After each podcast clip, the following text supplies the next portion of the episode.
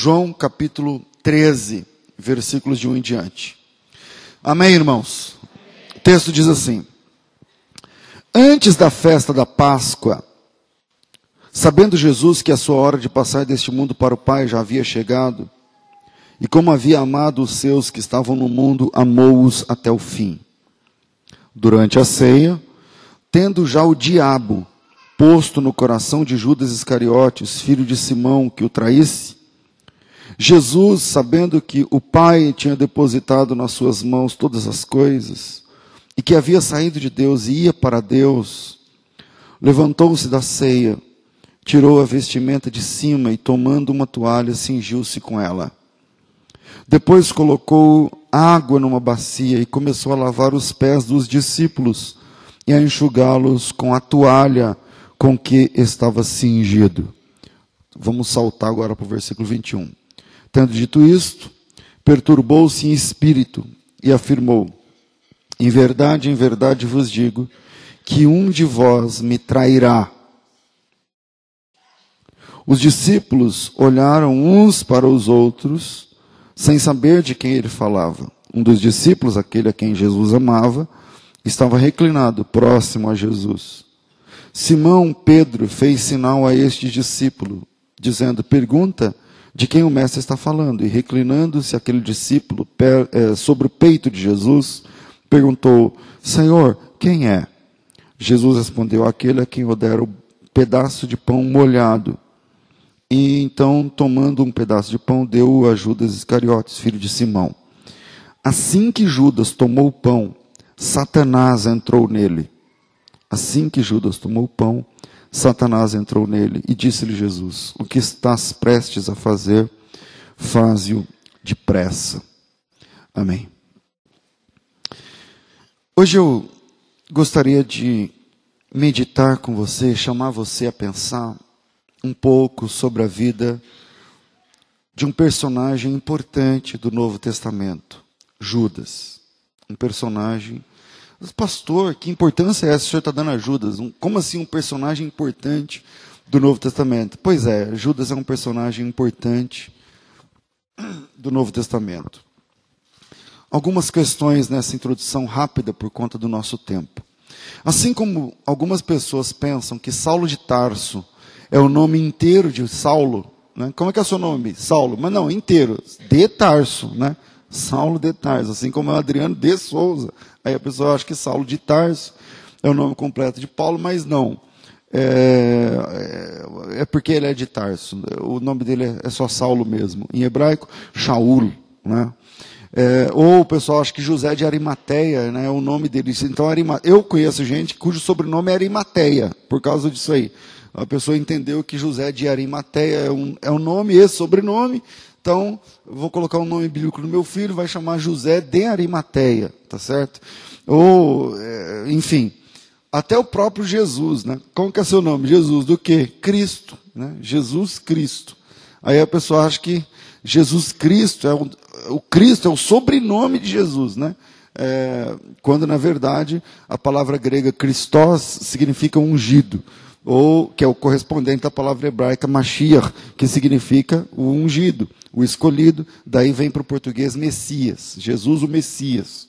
Né? Então Cristo não é o sobrenome de Jesus. Então talvez algumas pessoas pensem que Iscariotes seja também o sobrenome de Judas, mas não é. Né? Como que é seu nome? Judas do quê? Iscariotes. Né? Judas Iscariotes. Não.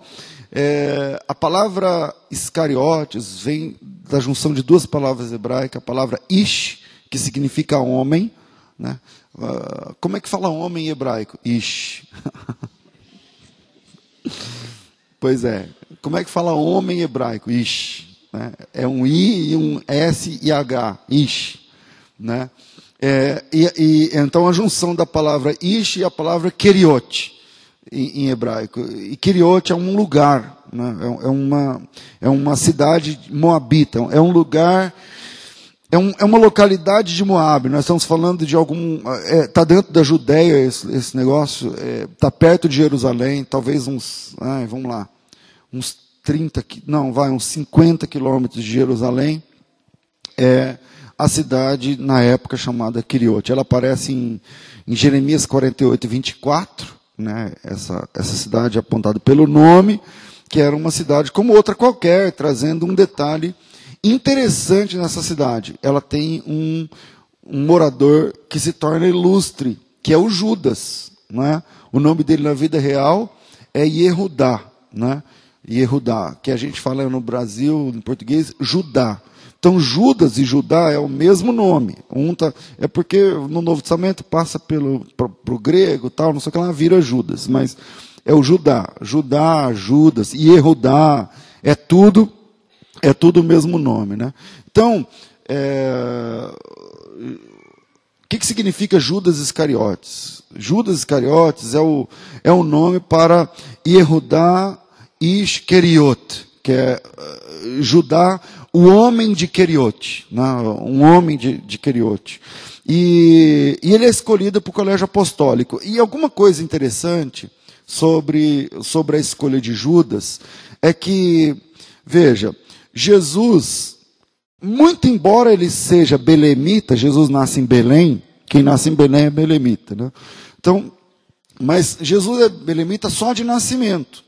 Jesus, a, a Maria está grávida e ela vai em Belém, ela só vai ganhar Jesus mesmo. Ela ganha neném e vai embora, volta para Galiléia, porque ela, é, eles moram na Galiléia. Então Jesus nasce em Belém para cumprir a profecia. Existia uma profecia de Miqueias, né? Miqueias 5:2, e tu, Belém Efrata, posto que é a menor entre as menores de Judá, não sei o que lá tal. Então, para cumprir Miqueias 5, Jesus nasce em Belém. Mas ele só nasce lá em Belém, volta e é criado na Galileia. E a Galileia, na época, era uma religião, era uma religião não, uma região. Era uma região não muito nobre, né? Então, os moradores da Galileia eram na maioria pobres, pessoas simples, pessoas humildes, trabalhadores simples.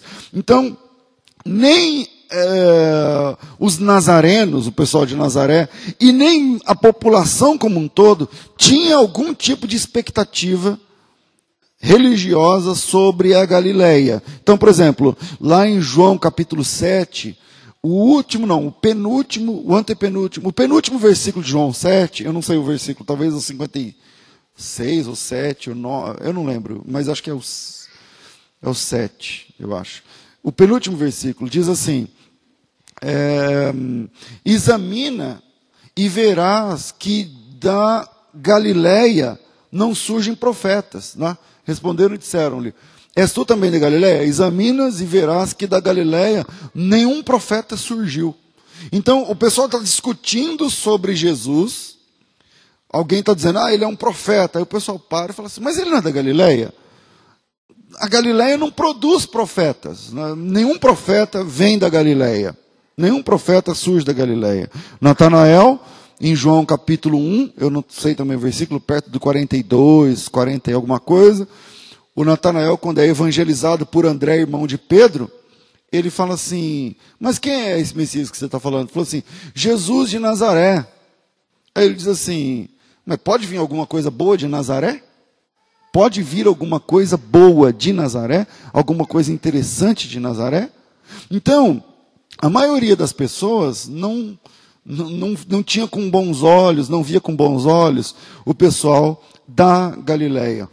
Mas Jesus, muito embora nasceu na Judéia, ele é criado na Galileia, estabelece o seu ministério na Galileia, no interior, Galileia é o interior. Então Jesus, imagina como se fosse São Paulo a capital, e Jesus estabelece seu ministério lá em, sei lá, lá em Catanduva, entendeu? Um negócio longe assim da, da, da capital, e que não tem assim uma expressão, não é uma grande metrópole, não é um, uma coisa assim muito grande. Jesus vai sediar o seu ministério até o fim na Galileia. Ele morre na Judéia também por causa da profecia, para cumprir profecia e tal, mas todo o ministério de Jesus é da Galileia.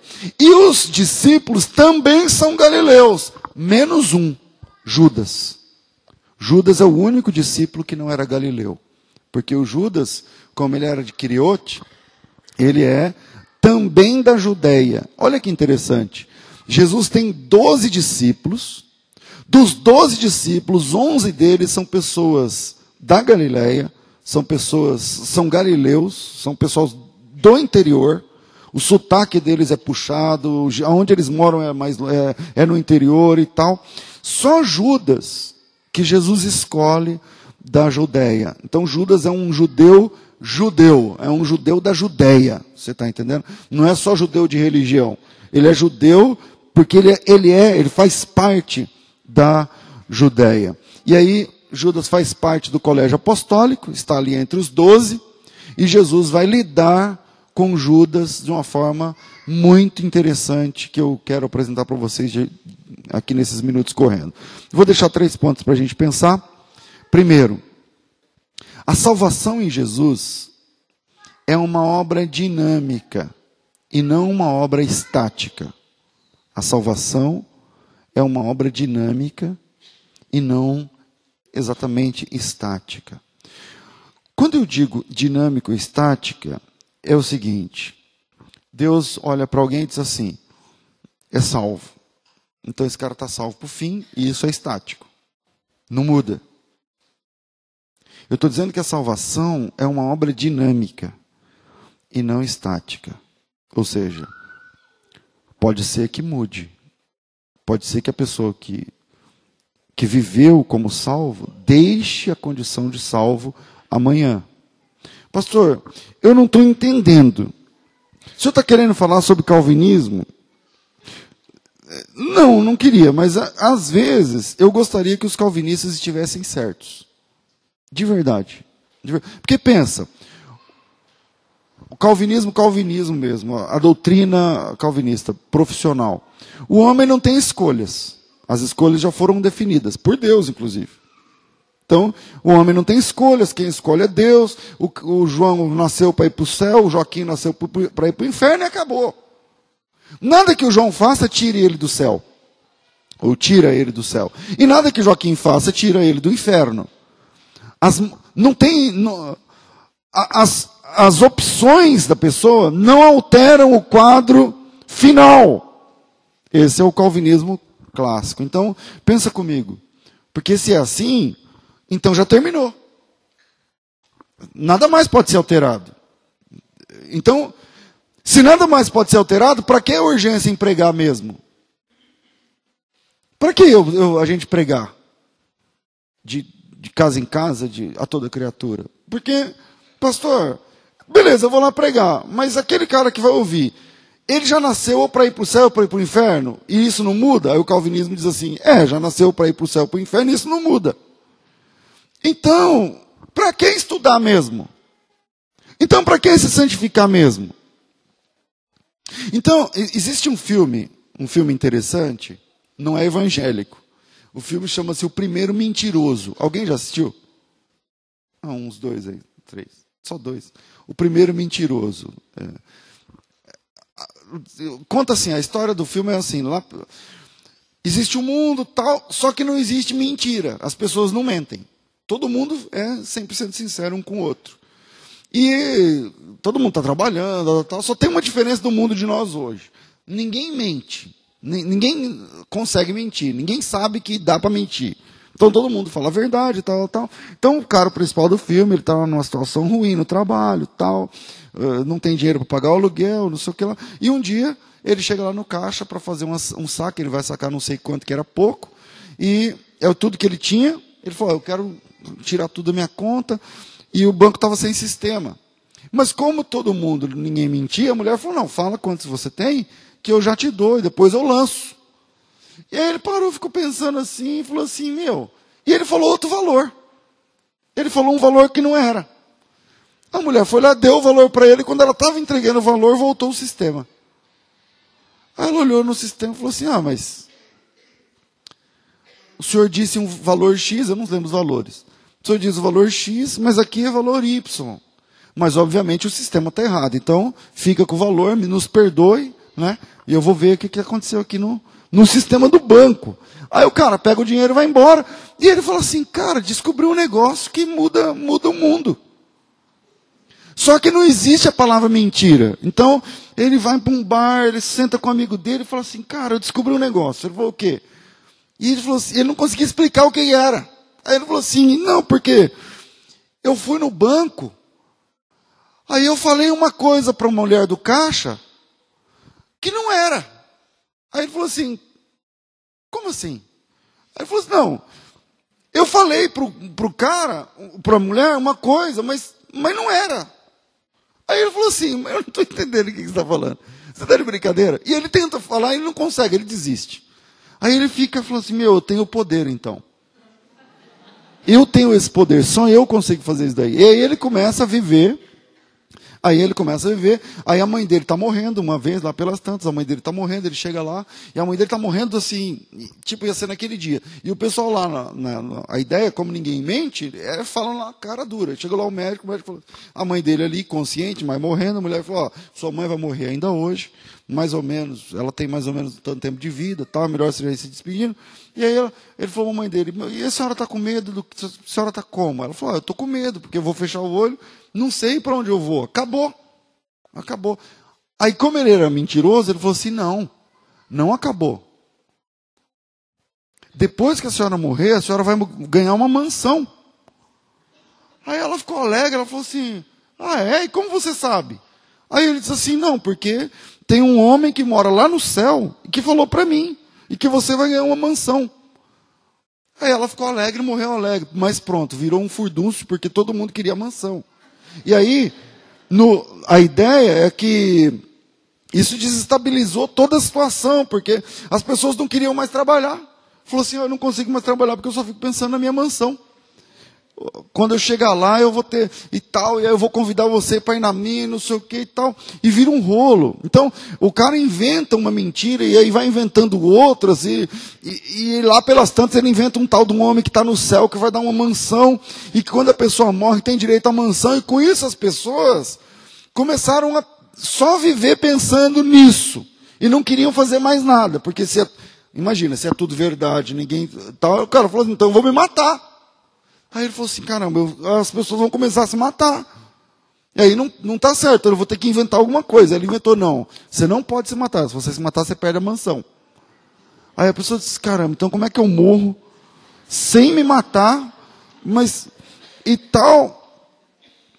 Porque a pessoa só vive baseado naquilo. Voltando.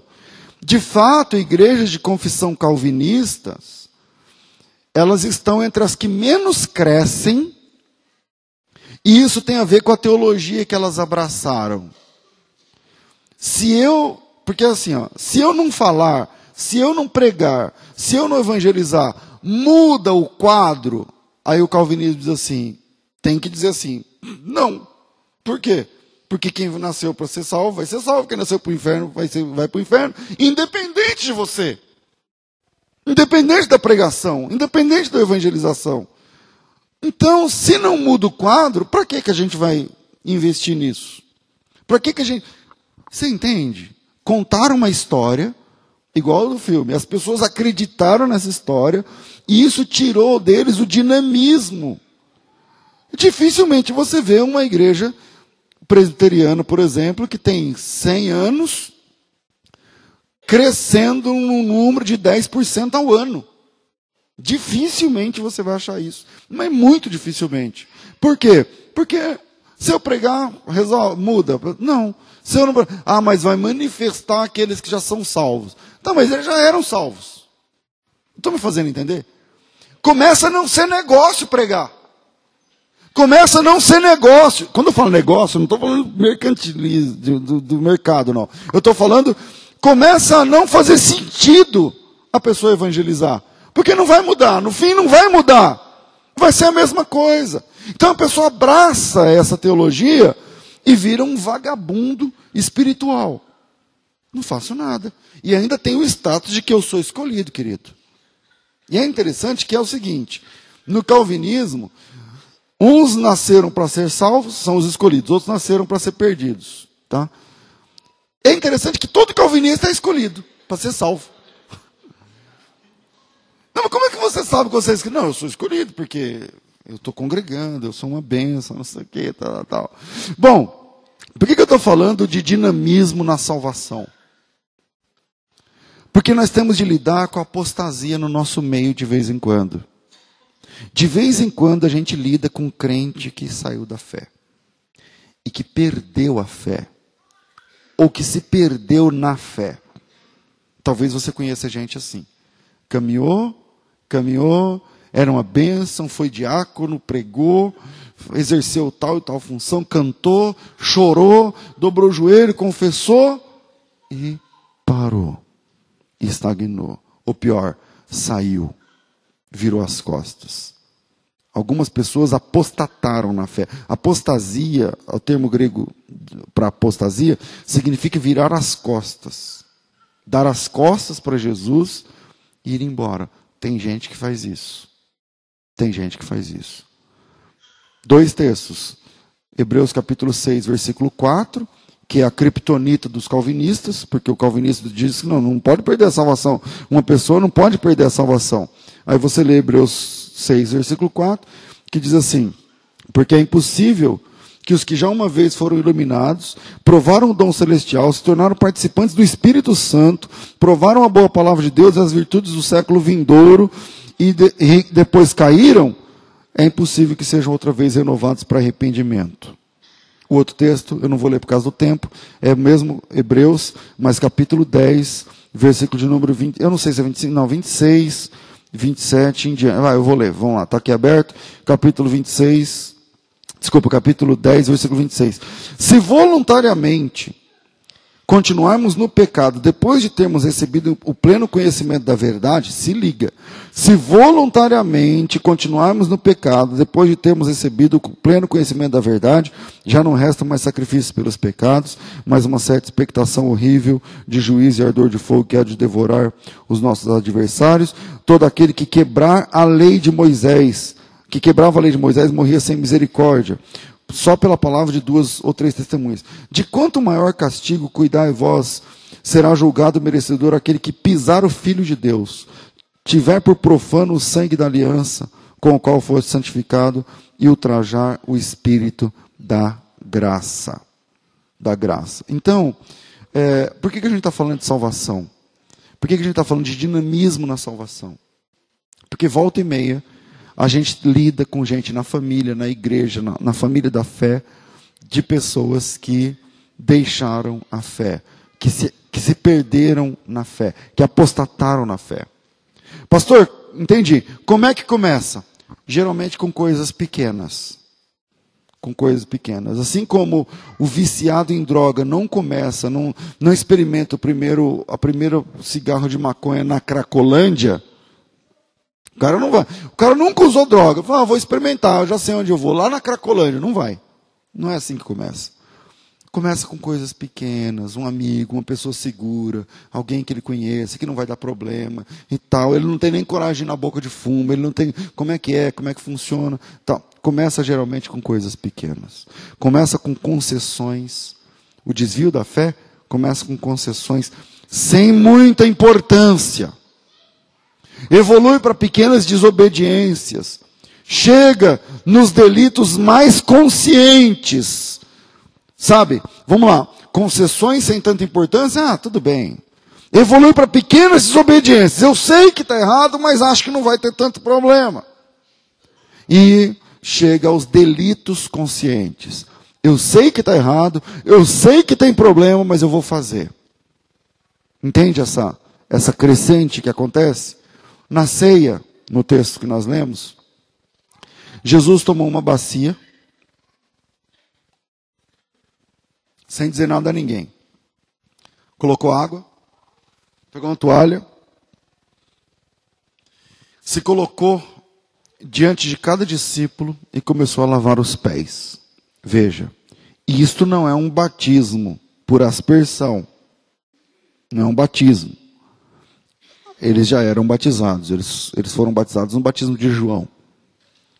Isso também não é um banho. Porque não dá para dar banho em 12 homens adultos com uma bacia d'água. Pastor, por que, que não era um banho? Porque eles já estavam limpos. Mas como assim eles já estavam limpos? Veja o versículo 10. Quando Pedro faz o protesto, a gente não leu isso no texto, na leitura, mas vamos lá. Quando Pedro faz um protesto no versículo 8, Pedro diz: Nunca me lavarás os pés. Respondeu Jesus: Se eu não te lavar, não tem parte comigo. Aí o Pedro responde: Senhor, então não apenas os pés, mas também as mãos e a cabeça. Jesus diz: Aquele que já se banhou, não necessita de se lavar senão os pés. No mais está todo limpo. No mais está todo limpo. Pastor, então que, que símbolo? O que, que, é isso que Jesus está fazendo? É, isso aí é um símbolo de batismo? Não, não é o batismo. Eles já eram batizados. É um banho? Não, não era um banho. Eles já estavam banhados, eles já estavam limpos. Mas então o que, que era? Isso era manutenção. A manutenção da limpeza. Uma limpeza direcionada. Uma limpeza no foco de onde está sujo. Deixa eu ver se me faço entender. É uma ação exatamente, uma ação para tratar exatamente o que precisa ser tratado. Uma, uma, uma ação para tirar exatamente o que precisa ser tirado. Para limpar o que precisa ser limpo. E nesse caso, os pés. Os caras já tinham tomado banho, naquela época não tinha sapato, eles andavam de sandália, caminhavam nas ruas, não tinham asfalto, era de terra, de, de, de, chão mesmo, batido. Então, conforme você vai andando, você vai trazendo nos pés a poeira do, da estrada. Os discípulos andavam muito. Por exemplo, quando eles estavam em Jerusalém, que é o caso, eles ficavam baseados em Betânia, que é 3 quilômetros de Jerusalém, na casa de Lázaro. Imagina, você levanta, toma banho e tal, vamos para Jerusalém. Mas você caminha três quilômetros a pé de sandália. Isso suja os pés. Então Jesus chega lá, eles estão limpos, mas os pés não. Então Jesus chega lá, pega uma, uma bacia e vai. Claro que tem muita profundidade nessa, nessa bacia, com os, é, nessa limpeza e tal. Não quero me, me ater nisso profundamente agora, mas nós estamos falando de uma limpeza direcionada, uma ação exatamente onde está precisando. Os pés, naquele caso. Pergunta: Jesus Cristo, ele é onisciente?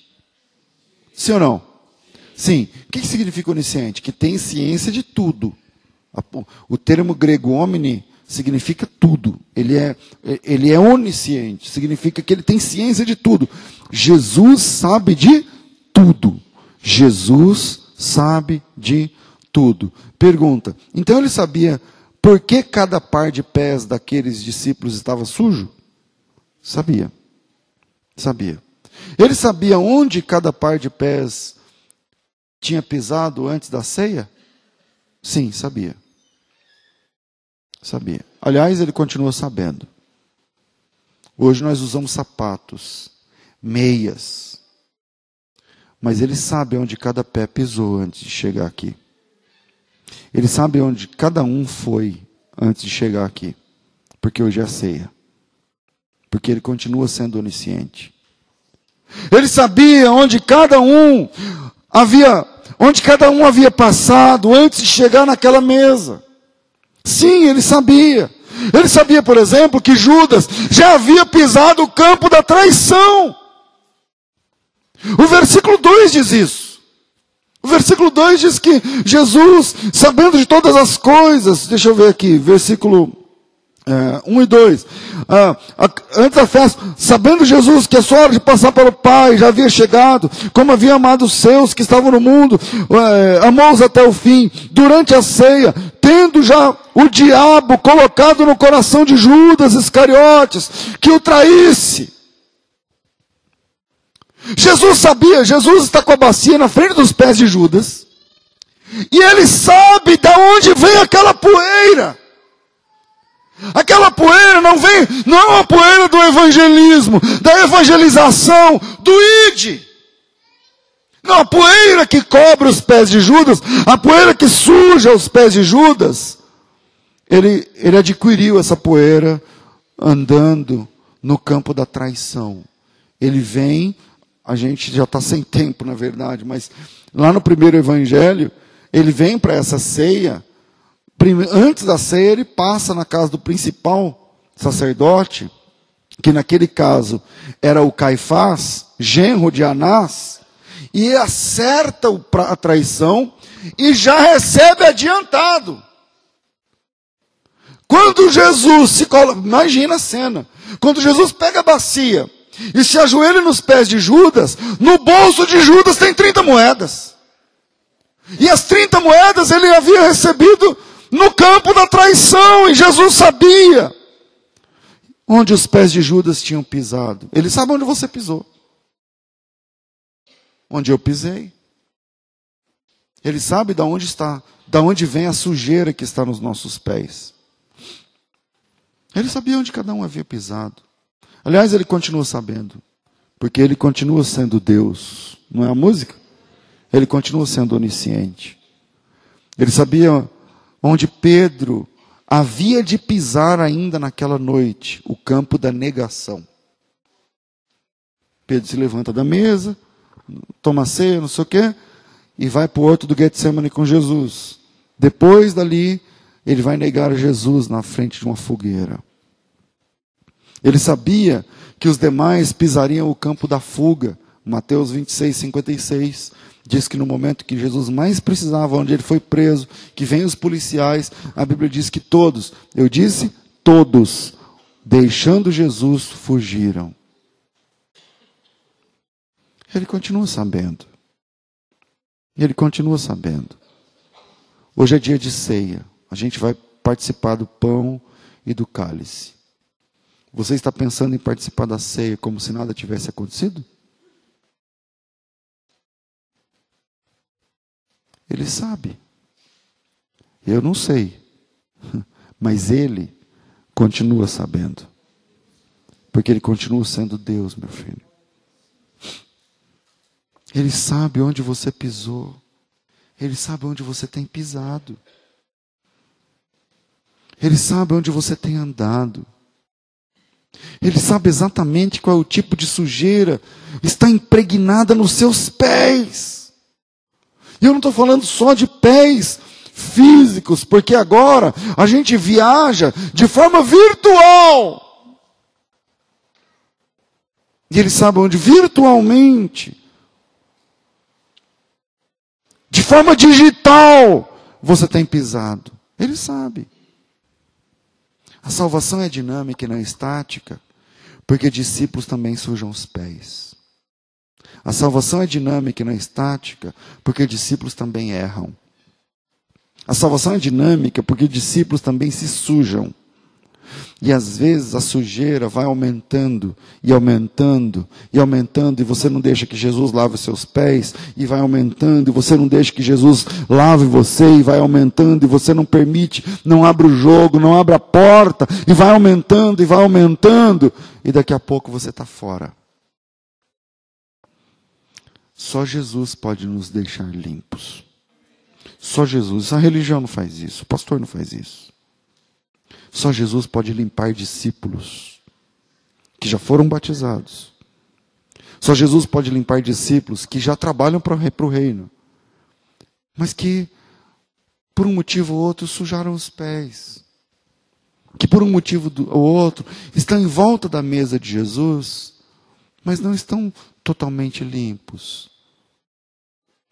E Jesus, bom, Jesus é, é cheio de amor, de graça, de bondade, para lavar pés de discípulos que se sujaram. Segundo ponto, a graça de Deus é maior do que a sujeira dos discípulos. A graça de Deus é maior do que a sujeira dos discípulos. Jesus é onisciente, então ele sabe onde cada par de pé pisou. Vamos, vamos aprofundar. Ele sabe onde cada par de pé ainda vai pisar. Ainda assim, ele lava.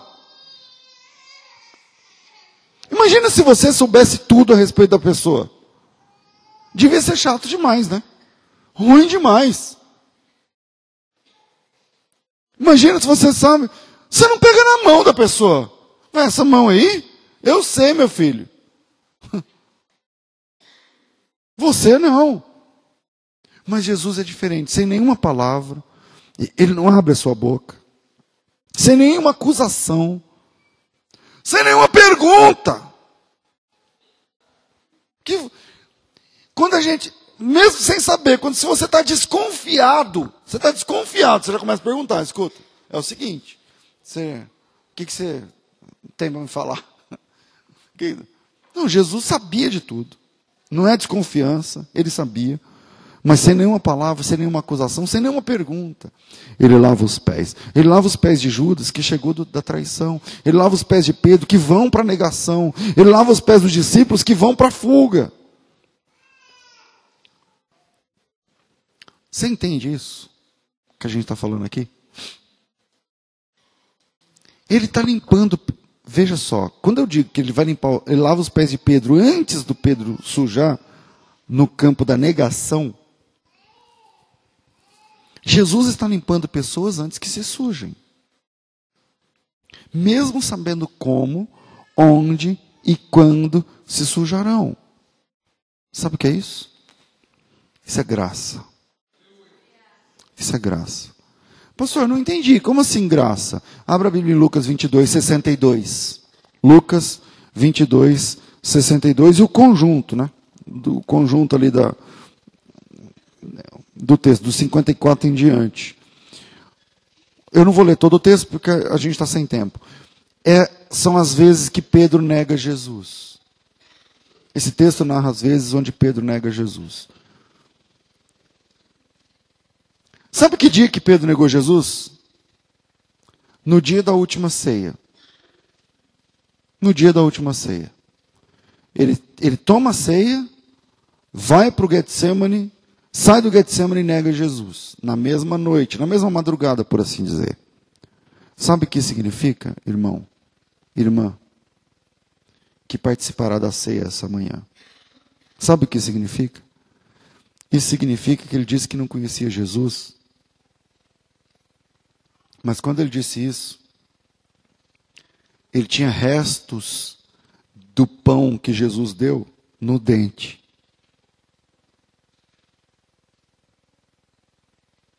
Quando você come pão e mastiga, não fica no dente? Você conhece eles? Eu não conheço esse homem. No dente dele tem restos de pão. Que Jesus havia dado para ele na mesa. Dizendo: Isso é o meu corpo, Pedro que é rasgado por você. Pensa nisso. Vem a mulher e diz: Senhor, você é galileu, você fala como eles. O teu jeito de falar te denuncia. Não. Eu não, eu não conheço esse homem. Vem a mulher limpando, você, você é um deles, porque você também, você também é Galileu. E o Pedro espragueja. O primeiro evangelho diz que ele espragueja contra Jesus. O ato de espraguejar no, no, na cultura judaica do primeiro século é o seguinte: eu quero que Deus me castigue, eu quero que Deus me mate, se isso foi uma mentira. De modo algum, eu não conheço esse homem. E quando Pedro diz isso, o bafo, o hálito de Pedro é de vinho. Vinho que Jesus deu. Porque quem já tomou vinho não fica o cheiro. O, o hálito de Pedro é de vinho. Vinho que Jesus entregou a ele, dizendo isso aqui, isso aqui, Pedro. Isso é o meu sangue. Que é partido por você, cara. Vinho que ele deu. Vinho que representa ele, Cristo. Pão que ele deu. Pão que representa ele. Se eu estou me entregando a você, cara, você entendeu? Pedro negou Jesus com os pés limpos. Pedro negou Jesus com os pés limpos. Porque nessa experiência de ceia, Jesus lavou os pés de Pedro. Quando ele diz eu não conheço Jesus, ele estava com os pés limpinhos. Mas não estavam limpos porque Pedro era cuidadoso. Não estavam limpos porque ele se cuidou bem, porque ele é higiênico, porque ele é aciado. Não estavam limpos porque Pedro é um homem íntegro e que, e que sabe se cuidar. Estavam limpos porque Jesus é bom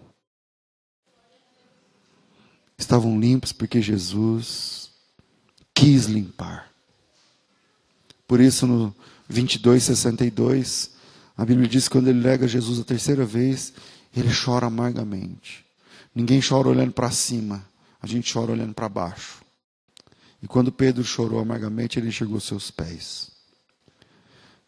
Limpos porque Jesus é maravilhoso. Limpos porque Jesus é bom. Hoje é ceia. E se você está limpo, é porque Jesus é bom.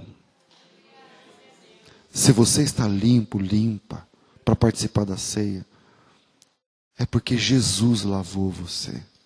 É porque Jesus está, está dando a manutenção e você está permitindo.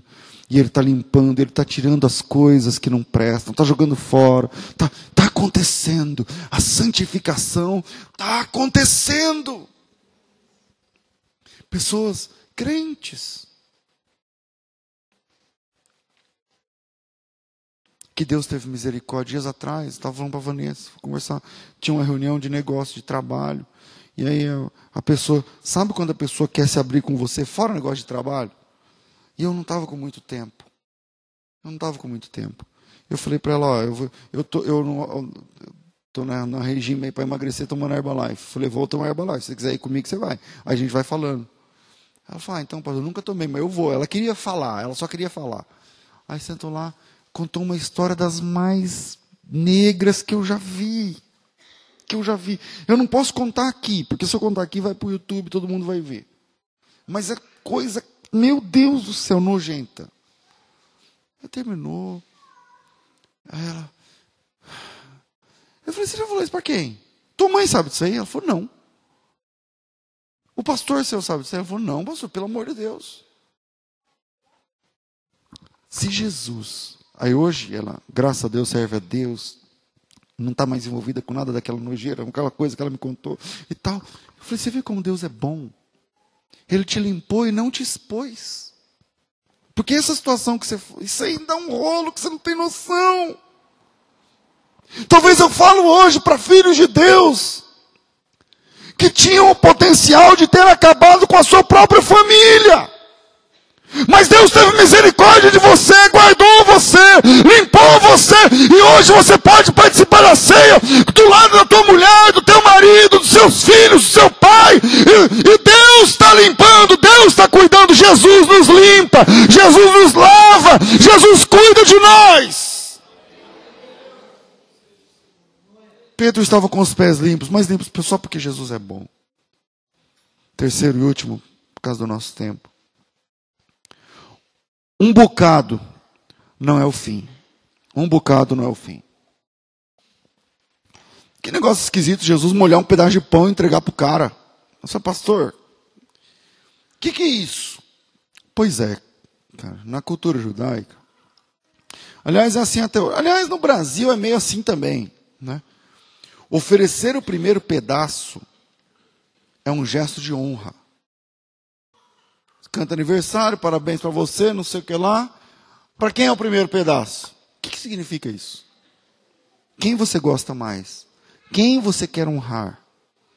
Eles sentam na mesa, Jesus diz que vai ser traído. Eles, na mesa, Jesus lavou os pés dos caras, sentou na mesa, todo mundo com o pé limpinho, porque Jesus é bom. Não é porque eles merecem, não. É porque Jesus é bom. Aí Jesus termina e fala assim: Eu não li o texto, mas está lá em João 13. Vocês entenderam o que, que eu fiz? Entendeste o que eu fiz? Aí o pessoal acha que ele está falando só da limpeza do pé.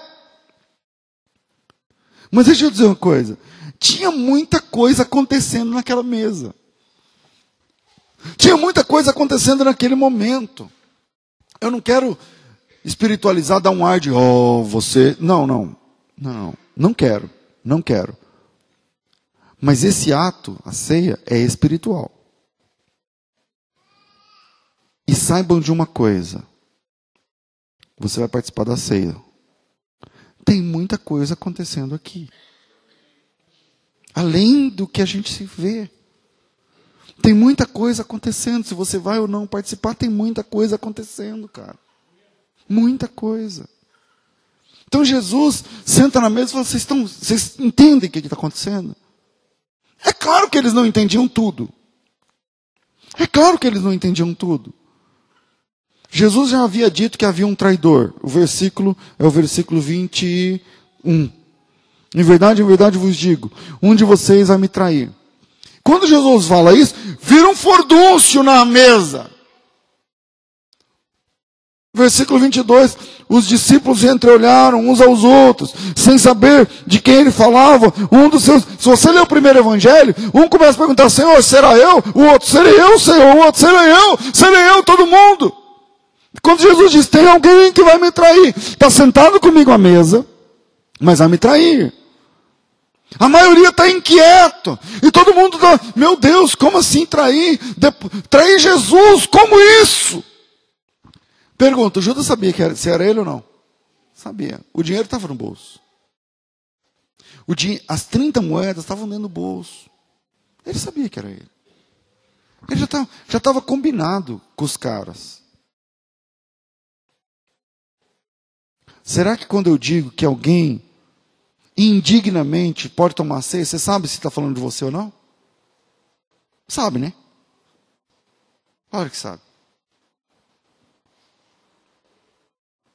Mas se você colocar uma lupa no texto aí e olhar de novo, você vai descobrir uma coisa interessante, cara. Tem um discípulo que não está nem aí com isso aí. Tem um discípulo dessa roda que não está com medo. Não, ele não está nervoso. Não, o coração dele não acelerou. A mão dele não está suada. A pálpebra dele não está tremendo. O coração dele não está normal. Esse cara é o João. No texto, ele é chamado do discípulo que Jesus amava. Pastor, por que, que é verdade? Por que, que na Bíblia tem esse tal de discípulo que Jesus amava? Como assim? É o João. Como? Mas está escrito que é o João? Tá, lá no último capítulo, um dos últimos versículos, diz assim: esse é o discípulo. É, é ele mesmo. Pastor, mas por que, que ele escreve isso dele mesmo? Como assim? É interessante, né? É a visão que nós temos de Cristo. Você não é o discípulo que Jesus ama?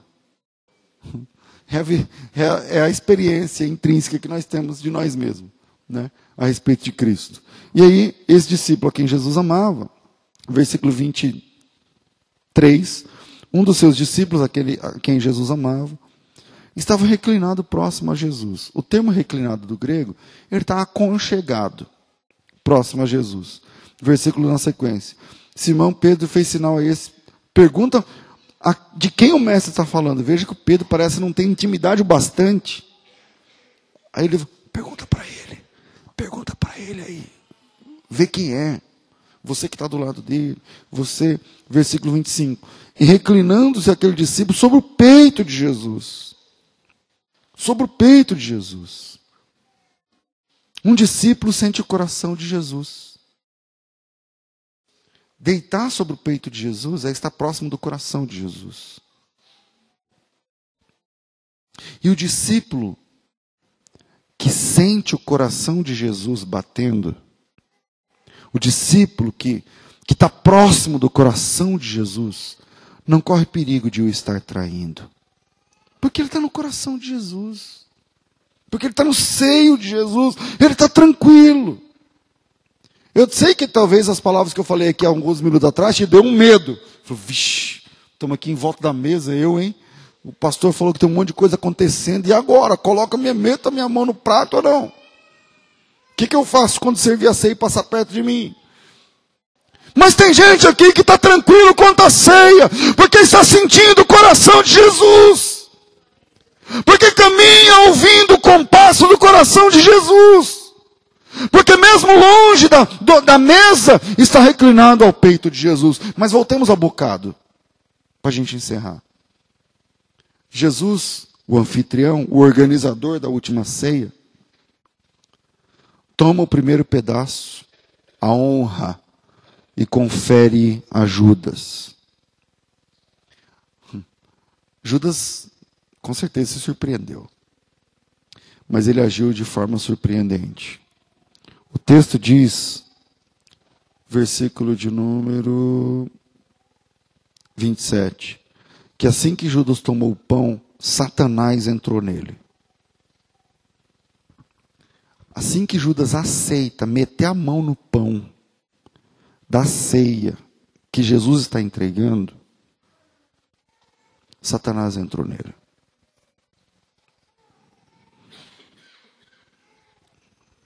Irmãos, a Bíblia diz que a gente não pode receber o pão como se estivesse tudo bem quando não está tudo bem. A Bíblia diz que a gente não pode tomar ceia indignamente. Pense nisso agora. A ceia vai ser servida agora. É dignamente ou indignamente? Que você vai meter a mão no prato. E quando ele recebe o pão como se nada tivesse acontecendo, como se nada mais tivesse, como se fosse a coisa mais natural do mundo, Satanás entrou nele. O diabo. Aquilo era uma tentação externa que agora está interiorizando em Judas quando ele toma o pão, como se nada tivesse acontecendo. Ele recebeu muita honra de Jesus. Porque veja, ele é o único judeu da Judéia, de todo o colégio apostólico. Eu falei isso para vocês na introdução. Ele é o responsável por toda a contabilidade do grupo. A gente vai ver isso no, uma página antes, no capítulo 12. O Judas é o cara que tem a bolsa. O discípulo que recebeu o primeiro pedaço dentre os doze. Tudo isso é honra. Tudo isso é dignidade. Jesus está dispensando a Judas uma honra e uma dignidade que parece ele não merecer. Mas a Bíblia diz que ele tomou o bocado e foi embora. O versículo, eu acho que é o 30, mas não é. Não. É o 30. Assim que Judas tomou o bocado, saiu e era noite. Naquela mesa, é a mesa da Páscoa que, que Jesus converteu em ceia, transformou a Páscoa na ceia. Se é a mesa da Páscoa, tem quatro cálices de vinho. O Judas não tomou nenhum. Se é a mesa da Páscoa, tem salada com ervas amargas. Judas não participou. Se é a mesa da Páscoa, tem um cordeiro. Judas não comeu. Se a mesa da Páscoa, tem, três matzot, como matzah, pão, em hebraico é matzah, o plural é matzot, mas vamos lá. O, tem três pães, o Judas não comeu nenhum. Se, se essa é a ceia, tem o, o cálice, Judas, não, ele, tudo para Judas se resumiu numa coisa. Ele pegou um bocadinho que Jesus deu, um pedacinho. Esse texto é um caso de rapax na Bíblia. Rapax é um termo técnico que fala sobre uma palavra que aparece apenas uma vez na Bíblia no texto original. Esse termo bocado, bocado na Bíblia, é um caso de rapax legomena. É um, é um texto que aparece apenas aqui, nesse, nesse texto. Não aparece em nenhuma outra parte do Novo Testamento, nem do Antigo Testamento, o termo bocado. Eu estou falando, obviamente, em português, o termo bocado. Tá certo? E, e, e, ele pega esse pedaço, esse bocado, essa, essa parte. Então imagine que fosse isso aqui, ele pega isso aqui e sai. Jesus vai servir o pão. Ele não vai pegar. Ele não vai participar, porque ele foi embora. Jesus vai servir o cálice, ele não vai beber, porque ele foi embora. Jesus vai falar coisas importantes, ele não vai ouvir, porque ele foi embora. Porque a vida de Judas como discípulo se resume em receber um bocado e vai embora. Tem muita coisa na mesa de Jesus, mas o Judas não participará. Tem muita coisa na mesa de Deus, mas traidores não participam. Porque alguns se contentam com apenas um bocado. Um tantinho. Não se aprofunda. Não aguarda. Não se serve. Não continuam. Se levantam da mesa e vão embora. Tudo isso que eu estou falando é espiritualmente, obviamente. E qual é a tua parte? Você é daqueles que pega um bocado e sai? Você é daqueles que escolhe resumir a vida cristã em um bocado? Um bocado de oração e acabou? Uma experiência e terminou? Um bocadinho de louvor e ao fim? E você resume a sua vida nisso? A Bíblia diz que Satanás estava dentro dele. E ele pegou e foi embora. Eu espero que eu e você possamos agir diferentes. Que Deus nos ajude no momento da ceia. Amém.